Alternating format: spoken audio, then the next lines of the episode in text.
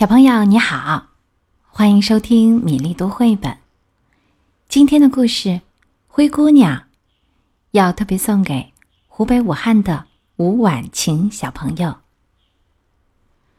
从前，有个美丽善良的女孩，她的妈妈去世了，她的爸爸又娶了一个妻子。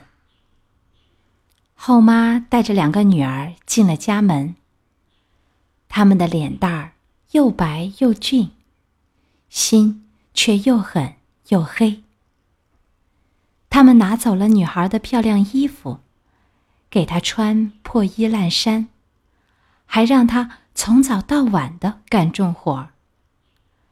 两个姐姐还想出种种点子捉弄她，比如把豆子倒在炉炭里，叫她把豆粒儿。一粒一粒的挑出来。晚上，女孩没有床睡觉，只好躺在炉灶旁的灰土里。因为她总是满身灰尘，所以大家都叫她灰姑娘。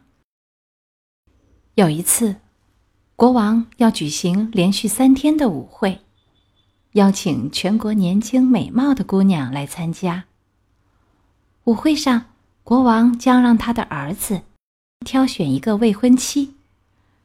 灰姑娘的两个姐姐听说后非常高兴，立刻打扮起来，并大声的对灰姑娘说：“给我们梳头、擦鞋、熨平衣服，我们要去王宫参加舞会。”灰姑娘遵命照办，但她心里很难过，因为。他也想去参加舞会。他请求继母允许他去，继母却说：“你浑身灰土，这么脏，还想去参加舞会？你没有衣服，也没有鞋，还想跳舞？”举行舞会的日子终于到了，继母带着他那两个骄傲的女儿去参加舞会了。灰姑娘看着他们离开，忍不住哭了起来。这时，一位好心的仙女出现了。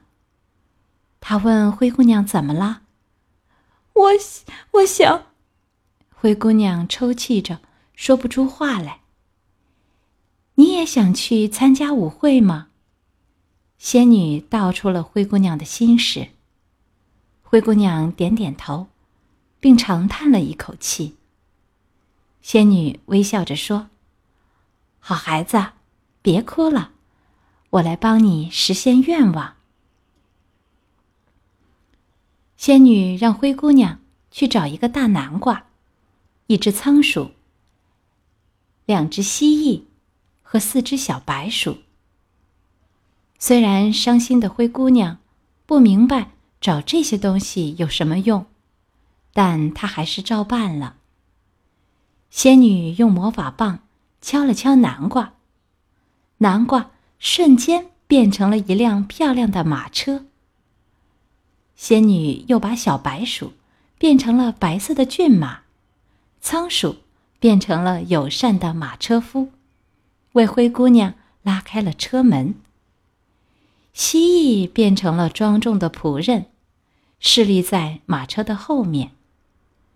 随后，仙女对灰姑娘说：“现在你可以去参加舞会了。”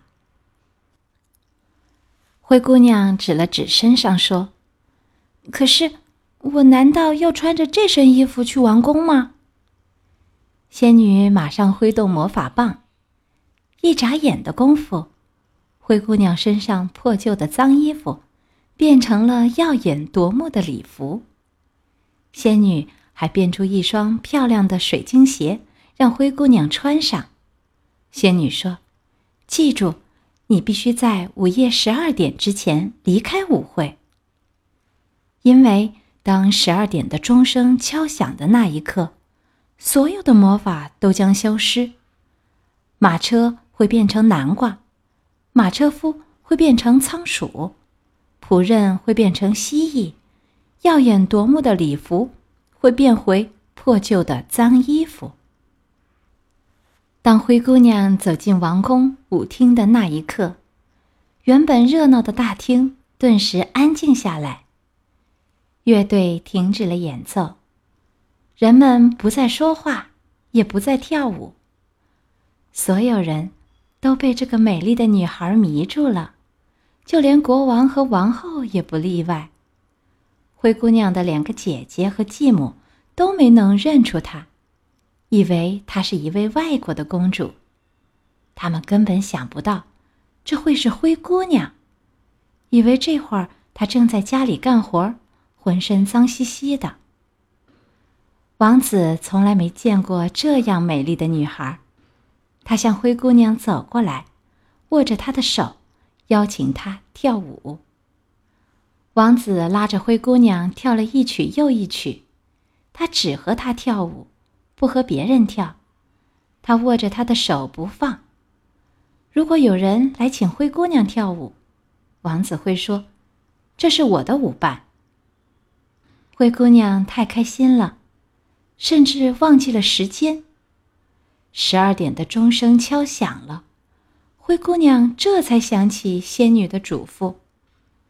他匆匆忙忙朝王宫大门跑去，王子在后面追赶他。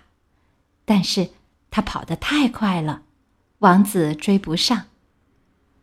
灰姑娘慌乱中跑掉了一只水晶鞋，被王子捡到了。王子把鞋小心翼翼的收了起来。灰姑娘精疲力尽的回到家，她是自己走回来的，因为魔法消失了。漂亮的马车，白色的骏马。友善的车夫、庄重的仆人和耀眼夺目的礼服全都消失了，一切都消失了，只剩下一只水晶鞋。灰姑娘将鞋子收藏起来，作为对今晚的留念。继母和姐姐们回来后，一直在议论舞会上那位漂亮的姑娘，而此时，王子的眼里。只有那只水晶鞋，毫无疑问，他已经爱上了那位漂亮的姑娘。第二天，王子宣布：哪个姑娘能穿上这只鞋，就可以成为我的新娘。他先让王宫里所有的女孩都来试穿这只鞋子，但是没有人能穿上它。他又挨家挨户。去寻找能穿上这只鞋的姑娘。谁不想成为王子的新娘？差不多全国的女孩都试穿过了，却没有一个人能穿上它。当然，王子也去了灰姑娘家。灰姑娘的两个姐姐费尽心思想穿上这只鞋子，可是他们一个脚太大了，另一个。脚又太小了。灰姑娘站在一旁观看，她立刻认出那是自己丢失的水晶鞋。她小心的问道：“我可以试试那只鞋吗？”继母和她的两个女儿都嘲笑她，可王子说：“每个女孩都可以试穿这只鞋。”灰姑娘穿上了水晶鞋。这鞋就像比着她的脚定做的。王子仔细看了看她的面庞，马上认出，她就是那个和他跳过舞的美丽的姑娘。他大声说：“你就是我的新娘。”灰姑娘和王子一起回到了王宫，从此，他们过着幸福快乐的生活。今天的故事《灰姑娘》讲完了，希望吴婉晴小朋友喜欢这个故事。接下来我们要介绍一下明天的二十四节气之一——冬至。冬至时间点在十二月的二十一日至二十三日之间。冬至是二十四节气中最早制定出来的一个节气，也是我国的一个传统节日。又叫冬节、长至节等等。民间在这一天有祭祖的习俗。冬至时，太阳直射南回归线，这是北半球一年里黑夜最长、白天最短的一天，因此冬至日也叫日短至。我们先来说说冬至日的天象。冬至这一天，北半球的日照时间全年最短，日影。则是一年中最长的。北斗七星经过前三个季节的变化，现在晚上九十点钟天气好的时候看一看，能看到斗柄指向北方。接下来我们说说冬九九，从冬至当天开始数，每九天为一个九，数完一九数二九。一直数到九九八十一天，叫做冬九九，也叫数九。这是我国自古用来反映冬季气温变化的一种民间节气。冬至一到，就进入我们常说的数九寒天。数完九九，就算九尽了。九尽杨花开，那时天气就暖和了。我们来读一读。这首好听的九九歌：一九二九不出手，三九四九冰上走，五九六九沿河看柳，七九河开，八九雁来，九九加一九，耕牛遍地走。接下来我们说说冬至三候：一候蚯蚓节，二候。米角解，三候水泉冻。一候蚯蚓节，冬至其实是阴气的终结，阳气回升。尽管如此，在数九寒天里，地层里的阴气仍十分强盛。传说蚯蚓是阴虚阳生的生物，因此在阴冷潮湿的土壤里存活的蚯蚓。仍然蜷缩着身体，和寒冷的冬天对峙，以休眠的姿态静候春天的到来。二后迷角解，迷也就是麋鹿，还叫四不像，头似马，身似驴，蹄似牛，脚似鹿。麋与角同科，却阴阳不同。古人认为麋的角朝后生，所以为阴。米感阴气渐退而结角，这是一种自然现象，也是麋鹿的生命特征。三后水泉洞，意为泉水萌动，是指山中泉水已感受到阳气之温热，虽然还是冰雪苦寒，但冰面之下已有泉水在流动。这种自然现象在北方随处可见。冬日的山间，冰冻的泉水往往还保留着喷射的状态。从古至今，冬至节颇受老百姓的重视，预示着新生的开始。十月一，冬至到，家家户户吃水饺，冬至大如年。古人甚至把冬至和过年相提并论。为了区别于春节前夕的辞岁。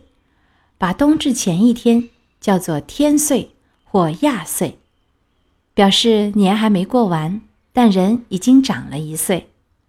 这一天，北方的家庭喜欢聚在一起，热热闹闹的包饺子，有的和面，有的擀皮，有的包蒜。大家吃着一起包出来的饺子，心里也会变得暖暖的。各个地方都流传着不同的冬至饮食习俗，比如北方是吃饺子，福建吃姜母鸭，江南水乡吃红豆糯米饭，上海吃汤圆，台湾吃糯糕。你那里冬至流行吃什么？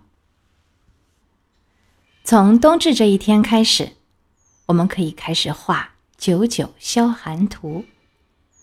古人发明的九九消寒图，用来挨过。漫长寒冷的冬天，首先画一幅有九朵梅花的素梅，每朵梅花九个花瓣。从冬至这一天起，每过一天就为一个花瓣涂上颜色。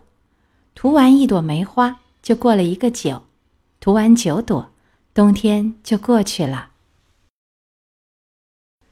冬至的前一天就是小至，我们来读一首唐朝杜甫所作的同名诗歌。小至，天时人事日相催，冬至阳生春又来。刺绣五文天若线，吹葭六管动浮灰。暗荣带蜡将疏柳，山意冲寒欲放梅。云雾不输相国意，娇儿且负掌中杯。今天的故事和冬至节气介绍就到这里，小朋友们有喜欢的故事，欢迎在微信公众号“米粒读绘本”留言点播，我们明天再会。